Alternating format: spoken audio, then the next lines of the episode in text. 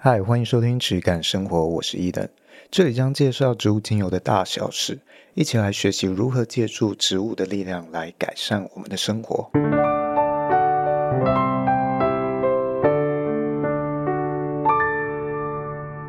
欢迎收听今天的质感生活，我是伊登，我是轩。好，那今天呃有点像是读书分享啊。我最近读了一本书，叫做《蔬菜请选小的》。嗯，啊，那有一些想法，他讲了一些蛮有趣的东西。那我觉得也呼应到我们现在的生活啊，而且也可以呼应到一些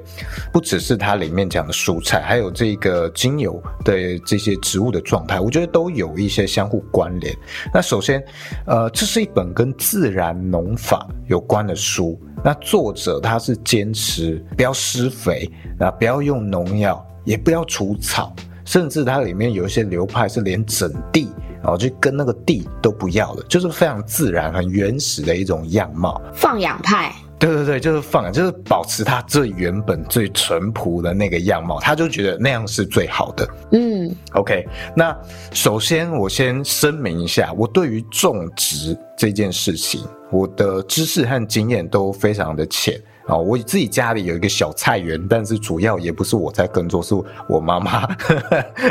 那嗯，我自己也呃曾经有到阳明山上有一个自然农法，其中一个派系叫做普门。的一个派系，它是也是自然农法其中一种。那在那里有参加过一个课程啊、哦，自然农法相关的，有有花一点时间了解过，但我仍然觉得我是非常非常粗浅的一个认识。嗯，但我自己觉得，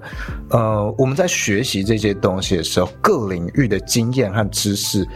的结合都很重要。嗯，像我每一次讲的这些。我们方疗看到的书籍和教学机构里面资讯，很多资讯其实是。抄来抄去啊、很很新的东西不一定多。那自然是非常复杂的，科学能给我们的一些呃借鉴，或许目前没有太多，所以我们要打开我们的视野，多去相关的领域多摸索。那我觉得种植这一块就是一个非常棒的领域，我们可以去参考了解这个植物的生长过程。这里面会有很多东西，我觉得我们可以借鉴到植物的特性里面去学习。那这本书，我觉得它就是其中一种有趣的观点。我不会说它是完全正确，因为我自己也没有验证过很多，但值得让我们醒思看看哦，想看看。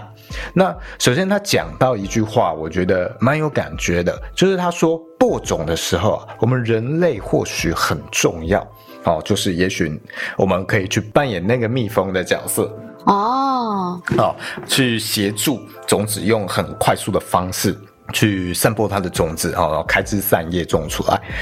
但是呢，植物的成长不见得需要我们。为什么我们会我们会觉得自己对于植物来说很重要？其实是我们把这整件事情，种植这件事情，还有呃植物的生长这件事情复杂化了，是我们人类向看不见的敌人宣战。嗯，啊，我们向这个杂草，向天气，向这个虫子、害虫，啊，像这个每年的收成量，还有每一季的成长速度，我们去开战。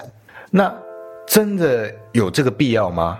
当然，植物天然生长，它是完全都没有这一些的问题或限制的。那有没有杂草？其实它们自然之间也会取得一个平衡。嗯，那也许你有会有人会说，诶，杂草会吸收这个，会夺走它应该有的养分啊之类的。但其实杂草。它也有机会，它可以去松开这些土壤，哦，让这个光线洒进去，让阳光渗透到土里去滋长这些种子的生长，啊，所以它不完全一定是坏处，坏处，哦，它自然之间有一个规律的，是我们这个系统里面，我们常常学的这些农法知识里面，不见得有去重视到的一部部分，因为我们重视的可能就是我们啊、呃，向这个看不见的敌人开战啊，我们设下的收成量之类的，这个商业化的重要性。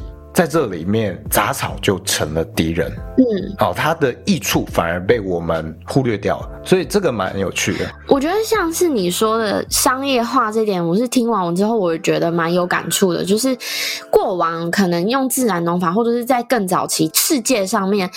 比较就是的流行的种植方法，一定都是比较偏向放养的。可是随着商业这件事情的兴起，利益这件事情被放大之后，大家一直追求一片土地，我可能持有的一片土地，我一定要最大化。那这个最大化的发想跟想象，它一定都是来自于商业上的考量，商业上的价值考量。因为我最大化之后，我才有办法贩售最多的东西出去，回收最多的效益。那这些东西，它就会去。牺牲掉自然或者是天然这件事情，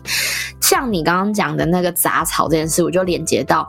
就是近期闲暇之余也是会看一些综艺节目。那 对最近的比较在台湾比较流行的综艺节目，可能就是《营业中》这个综艺节目嘛。那我看他们有一集就是讲到他们去收成那个屏东收成可可果。因为要做可可，那他们在收成可可果，那个老板，那个果园的老板，他就特别说，我们这边是采用什么草根还是什么，我有点忘记那个确切的名词，反正大意就是说，他让他的可可树跟草共同生，杂草们共同生长，因为其实杂草们也会去间接的帮助到它，呃，可可的生长，所以其实听起来就是一种比较采自然的。的方式去去种植它的作物，然后所以当他们在采摘的时候，老板还特别提醒说，因为我们不除草，所以你们自己在走的时候要特别小心一点，不要被杂草绊到还是什么之类的。然后他就是透过这样的方式来养养育他的作物，这样我觉得那这种也是一种很比较偏偏向更对土地更友善的方式，那因为其实现在大家都在讲各种友善嘛，比如说孩童友善、宠物友善等等的话，那其实何尝虽然植物不会开口讲话，但是他们其实也是有一些，呃，我觉得他们也是有能量的啦。所以其实这种方式或许它也可以讲得更好，也不一定啊。对啊，呃，也许有一天我们能够解读植物的一些。啊、思想，嗯，或者他呃的想法的时候，那诶，或许这个产业会有很不一样的发展，嗯，哦，会可能开始有一些植物保育人士哦，重视猪的意志什么的，不可以矮化这些植物什么的，植物沟通师，植物沟通师，我觉得现在应该已经有了。但我觉得这个会是蛮有趣的一个一个想象啊，还有未来的发展。那呃，这个扯远了一点。那我觉得回来回归到我们刚刚讲的这些东西，是不是我们先有了商业上的需求，所以开始对这些植物自然的生长有了不合理的需求，才导致这样一个生产模式的改变？嗯，那甚至我们会在这样的畸形生产模式中，为了要安定消费者的信心，才衍生出了很多的验证机制。那其实这些验证机制早就偏离了它原本自然的一个状态，我觉得这个都是值得我们去思考。当然，我今天不是是要去打翻所有做这些验证机构在为这些东西努力的人，好，因为台湾也是有非常多的这种教授，对于这一些产业的贡献啊，非常的值得让人尊敬。但是你就会发现，其实每一家它各自，它不一定真的是。那么那么的追求这个理念，甚至他每一个公司哦，这些验证机构基本本质上还是公司嘛，他公司各自的追求也都有一点不同哦，甚至在某一些国家的某一些机构里面，他会希望让你买他的有机肥啊，哦，他要靠销售这些有机肥来赚取获利，是他这个机构里面很重要的一个利润来源。那。其实就蛮偏离了这个很自然原本的一个样貌，因为那些有机肥，它虽然来自可能其他的一些厨余啊什么的，但是你原本植物这个农场里面，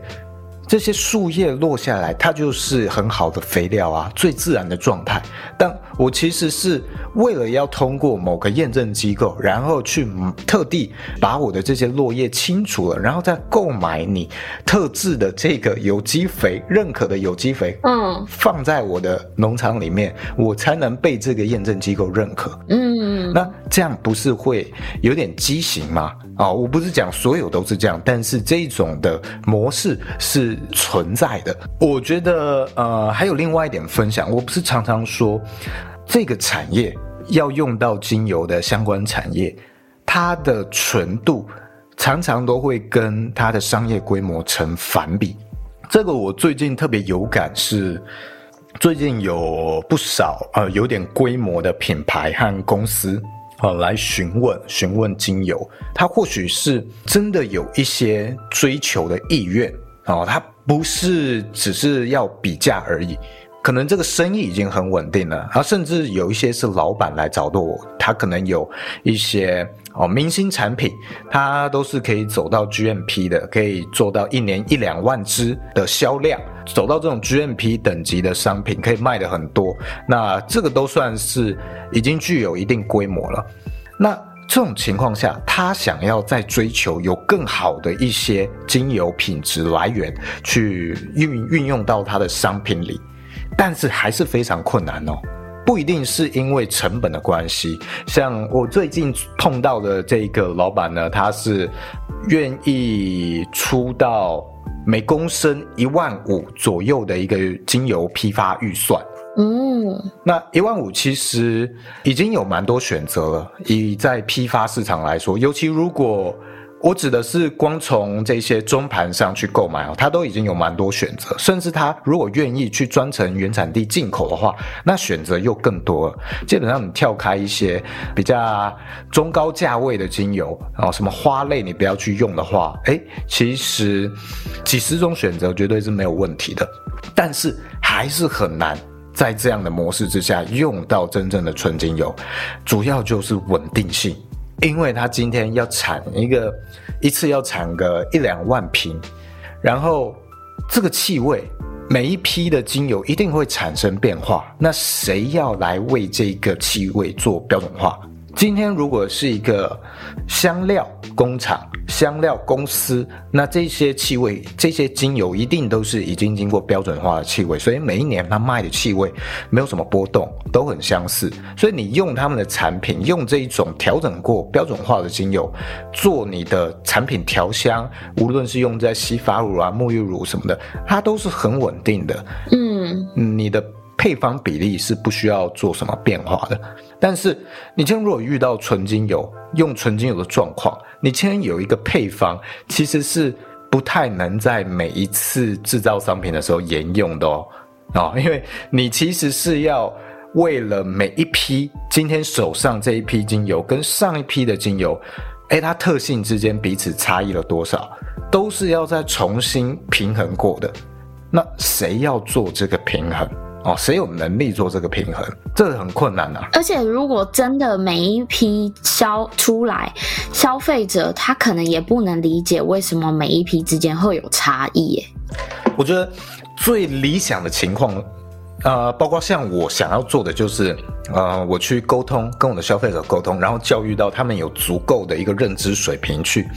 去了解哦，原来每一批的精油之间有这样的差异，然后嗯，逐渐能够带领他们像品葡萄酒一样啊，我是这二零二二年份的薰衣草，哇，跟二零二一年份的有什么不同？哦，他们可以去体会之间的乐趣，但是这个认知的旅程跟教育成本超级高，超级困难，而且这个旅程太长了。然后，其实说一个，就是这个是一个非常理想化的。概念，因为产业努力不是靠我们这一家或者是其中几个人在这样做就有办法翻转的，因为大家一定都会用固有思维来思考新的事物。那他遇到的时候，他就会说：“那为什么别人可以啊，你们不行？”就会有这种很多现象，比较像我们俗称的刁民 会有讲的那一种言论出现。那当遇到这种状况的时候，其实。老实说，品牌应该也会非常非常累。对啊，所以我自己在批发网站上是做了很多劝退的文字。我就说啊，如果你是要做肥皂，你要做蜡烛的，你可能要再想一想哦。这这一集，呃，我录过一个 podcast 专门在讲的，请你听听。你听了之后还想要，你再来联络我。嗯，不然我觉得，呃，这些人联系到我，通常他的对精油的想象都跟我的我做的东西差距很大。他们要的都是要很固定的东西，而且他就是会讲出啊，檀香一百毫升一千块这种东西的的客户，我就觉得啊，你其实要找的不是我，我不会说那种东西没有价值，但是我们做的已经有点是不同的产业类别了。是，好，你就找的可能不是我，虽然你以为那些是纯精油，所以很多时候是我觉得是消费市场我们没有足够的一个接受度，或者是我们没有。那么高的认知，包括像芳疗相关的产业，我们也没有太好的一些教育体系。嗯，哦，可以像是。葡萄酒啊，或者是橄榄油，他们发展这么成熟，能够把他们这个品类去，已经能够跳脱出这些验证、这些分析报告，而是单就感受上啊，我们去让每一个人去分辨，单纯的品味这个气味啊，它喝起来的感受啊什么的，能够从这里面去感受它品质的好坏。那精油，我觉得还在这一块还有非常长的一段路要走，慢慢长路。对啊，如果我们今天还是在讲这些分析报告跟认证的时候，那你就知道它距离还有非常非常的远。好，因为这些东西能够提供的真的很少，不然你不会今天看到橄榄油，看到葡萄酒哦，甚至看到醋，他们都有各自的这些品油师啊、品鉴师哦，甚至水。水也有品水师，那这些就是一个已经发展比较成熟的体系，它的一个体现。如果今天我能够单从分析报告跟认证就分别做好坏的话，为什么这一些产业类别需要这样的发展呢？就是这一些分析报告跟验证，它办不到嘛。它没有办法真正让你去很细化的区别它的好坏，所以我们才要再延伸、再细化。那我们今天每一支精油的品类，包括薰衣草，它应该要有自己品薰衣草的系统。包括迷迭香，它有自己品迷迭香的系统，那你就知道，我们世上这么多的植物，它通通都应该有一个自己应该发展的系统，要延伸出去。就像橄榄油品油师，它就是品橄榄油这一个大的品类而已。所以哇，你看这个，我们还有多少事情要做？嗯，所以我会说，芳疗，我们真的是在一个非常初步，我们只踏出了第一步而已。后面还有这么多的位置，所以真的不要去 去过度的神话什么样的大师，我们都还只是啊这个领域里面懵懵懂懂的初心者的探索者而已。那这本书里面他还讲到一件事情，就是说，哎，每一个蔬菜啊，其实都有它应该有的一个合理大小范围哦，超出这个范围，哎，它就像人变得过胖，它会容易生病。哦，这个我我第一时间想到的就是那个巨大南瓜比赛，就是国外有那种哎，那我是觉得那些南瓜应该是不怎么好吃。哦，嗯，我觉得常常会发生在农作物上，哎，它真的种的过大的时候，像我们家曾经有种过，呃呃，一个瓜类，我忘记是什么瓜了，好像冬瓜还是什么，然后它是长得超大，我双手才能扛起来，比一般的西瓜还要大个两倍吧，就是它自然放了久了之后，呃，我们忘记去关照它，它就长成那样，嗯，那它就不怎么好吃。好，基本上不太能吃，它可能就超过了一个它合理应该有的范围。但是我们今天讲的是，比较讲的是你透过了其他方式，哦，堆肥之类的，让它超过那个限制。哦，其实你说这个，其实台湾有很多比赛，或者是我们就是市面上，也不是市面上，就是国际上，其实有很多料理都是这样不自然额外去做出来。就是我举的例，就是第一个是。台湾一直都有。这虽然这是一个你以文化角度来看，它是一个可以保留的存在，可是以就是养殖角度来看的话，生猪比赛其实超不健康的，因为他们是把猪喂得很胖很胖很胖，然后再把它推出去比赛嘛，然后就是比谁的斤两最重什么的。那以前小时候不知道的时候，会觉得哦好酷哦，这是一居然有这种比赛。可是长大以后就觉得它很可怜哎，就是就是你想呃，我们身边或者是你的生活环境周遭多多少少都会遇到一些可能体重比较重的人，那你就会发现他们其实呃可能呼吸会比较喘，然后呃可能体呃体型上会有很多限制或什么。那你这样把它同样类比，把它套在动物身上，但它一定很痛苦啊。然后再讲一个。我想到第二个就是鹅肝酱，鹅肝酱其实一开始的养殖方法是它不断塞东西，就直接灌食给它，然后让它的肝可以养得又肥又美。可是你自己想想，如果我们今天是被灌食的那个鹅，你要吃下超多原本不是你食量的东西，然后你有一天就这样子，然后又要被宰掉，我就觉得天啊！然后这种东西又可以卖很贵，然后就哇哦！所以其实这种都是一些过度，就是不是本来是这个植物或这个动物该摄取的东西，就不在它能够自然生长跟发展的范围之内。对，不是一个合理的状况。我觉得这个也很常发生在我们的食物上面呢。食物为什么今天加工食品哦，这些零食这么的吸引我们？其实就是它在。我们的感官上，我们的五感上面，它是一个非常能够切入、打中我们食欲、我们想象中美味的一种调味，但它其实不太，已经超出了自然食物，呃，原本食物应该有的一种呈现样貌。嗯，所以会变成我们要一直吃更刺激、更甜美、更完美的调味，我们就不断会追求更多、更多。一定要用更多的刺激我们的味蕾，我们才能够感受到满足。啊，那些太啊水煮的青菜啊什么哇，那个反而变成了一种煎熬。是，我们觉得那个会是一种折磨。嗯，但其实那才是一个它自然的样貌啊，它更纯粹它本身的一个气味。那我觉得精油也是一样，是不是我们？零售市场常常追求啊，我要这个气味就是要持香要够久，它要我可能我的洗发乳、我的沐浴乳洗完之后，最好隔天一整天我都还是这个味道，都还是这个香味。所以你看到很多这类商品都在打，他们打的主打都是什么？持香，对，香味持久够久，但这就不是一件很自然的事情啊。气味本来就是会自然挥发的。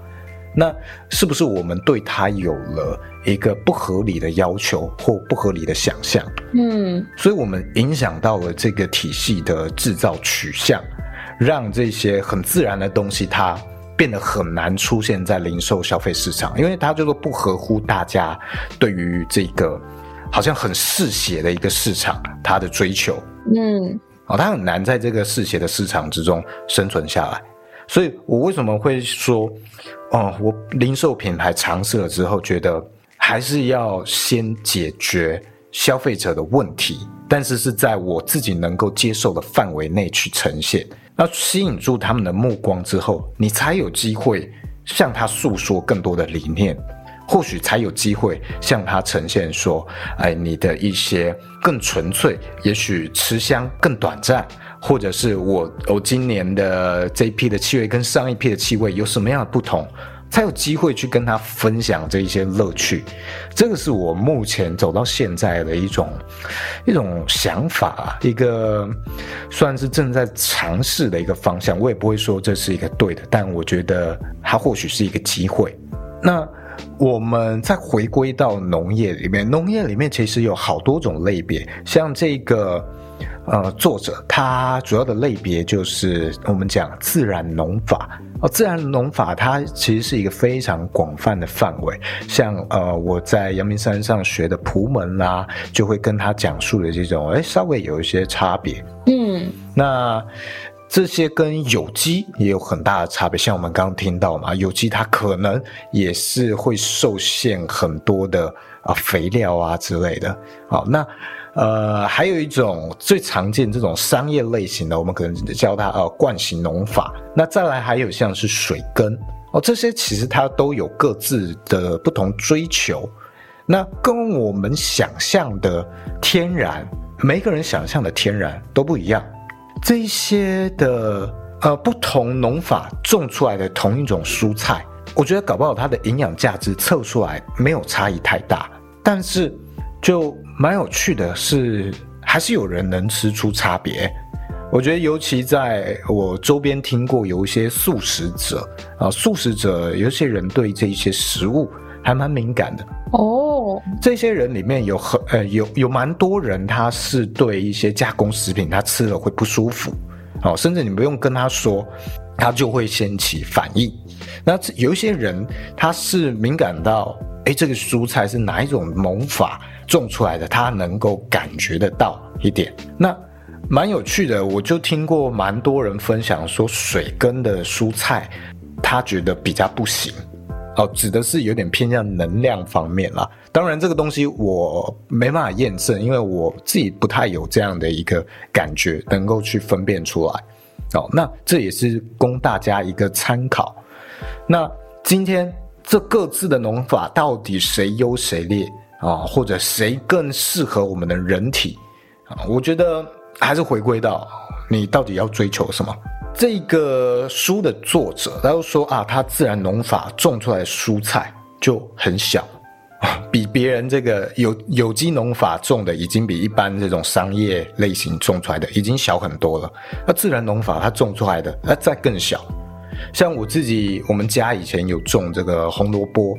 我们就是比较偏向自然农法，没有太多的去管它。哎，结果种出来，它就大概只有大拇指那么大的一个红萝卜，哦，超小。这是 baby 红萝卜吧？没有，它就是种这个一般红萝卜的种子哦。哦，一般那种大根超市买，然后种出来就只有我我的大拇指那么大，但是很好吃哎。哦。哦，我我以前是不太吃红萝卜的，我觉得那一红萝卜一般有一种涩味，对，哦，我觉得不是很好吃啊，有点苦苦的。但是那那时候我们家种出来的红萝卜，那个拇指红萝卜，它很甜，非常的甜。它就好像把呃原本那么大一根红萝卜所有的精华跟甜美都浓缩在了一个拇指大的大小哦。那那件事情就让我改变对于红萝卜的印象，我就打开了新的世界。原来红萝卜也能够这么好吃。这个其实让我联想到我们小时候对于很多的食物或者是蔬菜，我们会讨厌，可能是一开始吃到不好吃的东西，就是可能不会煮，有点像是 bad trip，就是你第一次的经验非常不好，然后你就造成了创伤，然后以后不敢再吃它。对对对，就是有些人可能不敢吃茄子，觉得茄子很恶心，搞不好就是第一次煮茄子给你的那个餐厅或者嗯你妈妈之类的 哦，就是 他做的不太好，然后你就从此觉得茄子就是不过如此，不过尔尔，然 后你就从此拒绝往来户。这个是真的，因为呃，因为我是出生在一个妈妈爷爷都很会煮，就是很会料理的的家庭里面嘛。所以我从小的味觉就被培养起来，所以我吃外面的东西，我反而觉得不好吃，刁嘴。然后对，我就嘴很挑。然后呢，可是像我老公，他就是呃，就是偷偷爆料，就是他每次都说他妈煮的饭很很难吃，甚至就是那什么盐不会。炒炒菜的时候放盐不会炒均匀的那一种，所以你会吃到一口很咸的。然后，所以他从小的经验就让他觉得外面的食物都很好吃。然后，所以我们常常会，比如说到同一家店，然后他吃跟我吃就会有两种不同的评价跟感想。所以，这真的是因为经验会造成你的对于未来的决策，或者是未来的嗯，就是自体经验会会会会影响到，就是最初的那个经验会影响到后续的所有体验。哦，但我觉得这个也有一个很有趣延伸可以讲的，就是我们刚刚讲每个农法到底哪一种好，很取决于个人嘛，看你追求的什么是什么。是。那我们今天培养出的这一种嘴刁的分辨敏感度，其实也是很难说到底什么比较好。就是诶，你老公那一种嘴拙，他。对于任何东西吃起来都觉得很美味。那谁跟他吃都觉得很轻松，没压力嘛？反正你什么都觉得好吃。对对，甚至你未来如果要要帮他煮菜烹饪，哦，你也压力很低。好吃好吃好吃，很很容易就、呃、过关过关，好吃好吃。所以这样也很棒。对啊，这其实也是另外一种棒。那可能就有人觉得啊，你怎么那么机车，你嘴那么刁？对对，每一次什么东西都哇，意见一大堆。对，那就会有这种状况。所以真的很呃，我们很难就一种的标准或价值观就说哪一种好，哪一种坏。嗯，所以我现在经由为什么你听我的节目分享这么久，我其实态度逐渐是更开放，我也在这里面逐渐在重新建立我自己的价值观。嗯，我就知道哦，你的追求跟我的追求不同，那我追求的是这个。你如果愿意听我讲哦，有机会分享给你，那当然很棒。那如果你没有要，那你就去找你的哦，我也不去贬低你的追求，各自不同。那像刚刚讲的这个啊、呃、敏感度的部分，对食物的敏感度，我刚刚讲为什么素食者很多对这个蔬菜的能量很敏感。哦，很多我觉得都是类似的概念，就是他吃久了之后，他能分辨得出来。哦，他培养了这一种的敏锐度，嗯，那只是说这个技能或敏锐度对你来说，啊、呃，是不是你在追求的啊、哦？那这个就看你个人。就像有些人会想要去追求，哦、我要开这个第三只眼，我要看到灵界世界。啊，对于很多人来说，那个我不需要那些东西啊，那对我来说是杂讯，没有必要。哎，对啊，那就看你有没有要追求这种体验。那有时候是我们我讲的，我打开了潘朵拉的盒子嘛。哦，就是我今天讲我这些精油的追求啊，你不小心被我拓展了这些认知想象。那 OK，那你可能要再重新去思考自己到底要追求什么。那像你老公的话就没有这一种的烦恼啊，因为他在食物方面他没有被打开这一种追求，是，所以。他就是什么来，他都可以接受。他的生活中有其他的呃其他事业方面的追求，对，啊，对于他来说，这些东西就是有太多的想法，反而是杂讯。每个人的先后顺序也不一样。对啊，那如果你今天你像我一样，真的很喜欢这些精油，那我觉得你很高的机会，未来你自己也会开始尝试进口。嗯，哦，所以。我常常会跟我的客人，呃，批发的客人说，哎，你如果今天合作久了，你自己开始想要进精油啊，你自己去找厂商，那我也觉得很 OK 啊，我不会觉得这是一种竞争，嗯，我反而会希望更多人来做这件事情，把这个市场的观念可以多注入不同的意见，嗯，啊，让大家能够也能够接受到这种细细品味。我觉得这是好事啊，啊，我就看你有没有这样的追求啊。那我们今天讲这么多对于精油的追求，其实环境也是一个非常重要的考量。你想，如果今天我们是在外太空，那我们吃的蔬菜，你还要追求自然农法吗？那当然很不现实啊！你今天那个麦特戴蒙他在火星上，你还要他追求什么自然农法？你只要东西能够长出来，能够吃就好啊！所以这个环境是很重要的一件事情，这是先决条件。如果有一天我们地球没有办法生活了，我们都要活在这个太空站上面，那我现在所追求的这些纯精油，基本上它这个旅程就宣告会终结了，它就不再有意义了。那就会变成我可能要追求的是，啊、如何重现这个东西，那就可能会跑到了啊、这种单体调和的精油，我怎么样用不同的单体去重新组合出当初地球上这个植物它的精油？那这种情况下，呃，我们现在讲的这些，我讲的这一些纯精油就很难再有什么样的延续了。太困难了，哦，所以这个环境一定是我们必须要考量到的。那这本书里面，他还分享了一个观点，他说，农药虽然能够杀死细菌，但它也会杀死好菌。久了之后，这个作物啊，它就会丧失抵抗疾病的能力。那我就想，我们人是不是也是这样？哦，因为我们现代，尤其这几十年，医疗药品、保养品变得这么的发达，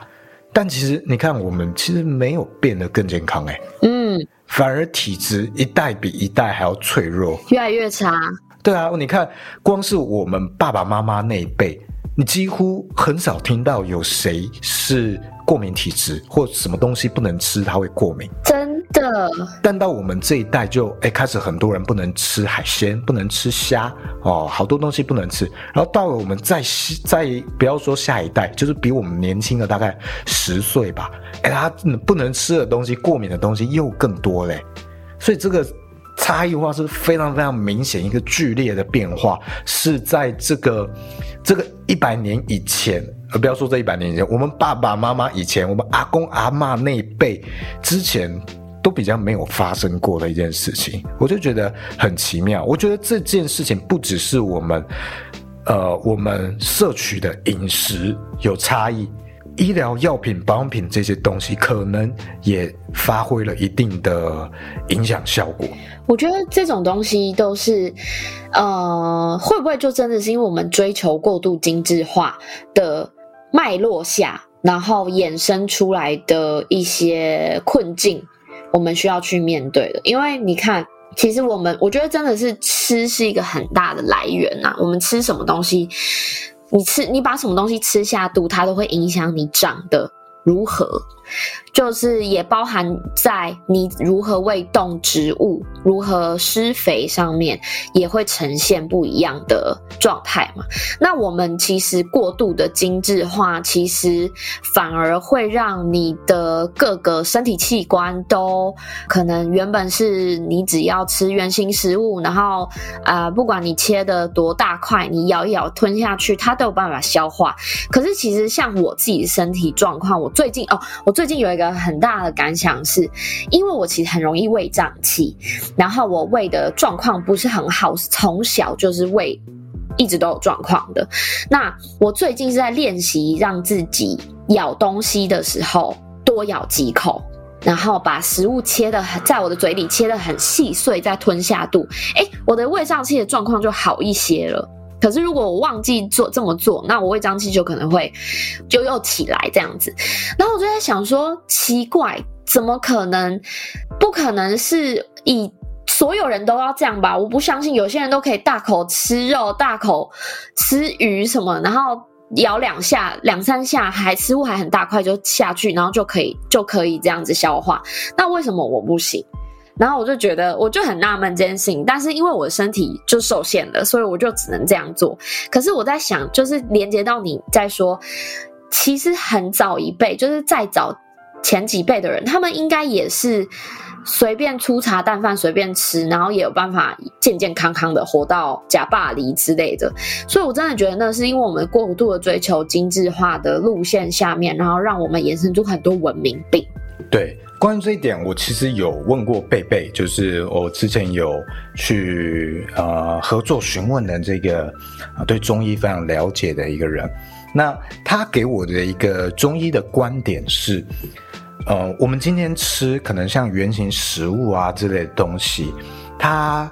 进入到我们身体里面。以中医的观点来说，是我们脏腑，它会启动我们脏腑之间的运作，去试着把这一个东西转化成我们身体需要的营养，嗯，然后再运送到各个不同的脏腑啊，它去啊、呃、有这样的一个机制，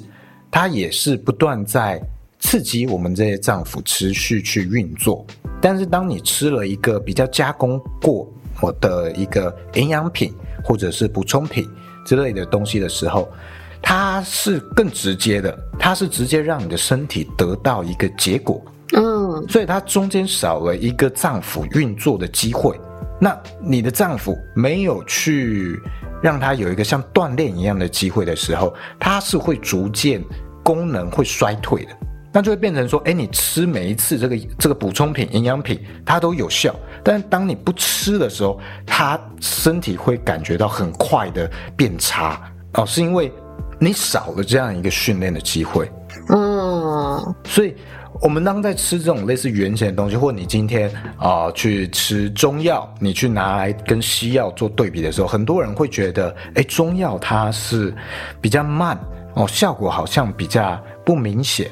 是因为他们的追求的逻辑比较不一样。中药它追求，或者说中医它追求的，其实是恢复你脏腑各自的运作机能，它是回归到一个平衡。那西医或者是一种呃西药，它的作用是去改正你身体现在的不正常，啊、去让你这个不正常消失。那他们的逻辑基础不同，所以我们不能够光用速度这件事情去看。嗯。那我们如果借鉴到我们日常生活，其实这是一个很两难的事情。怎么说？我自己是会联想到，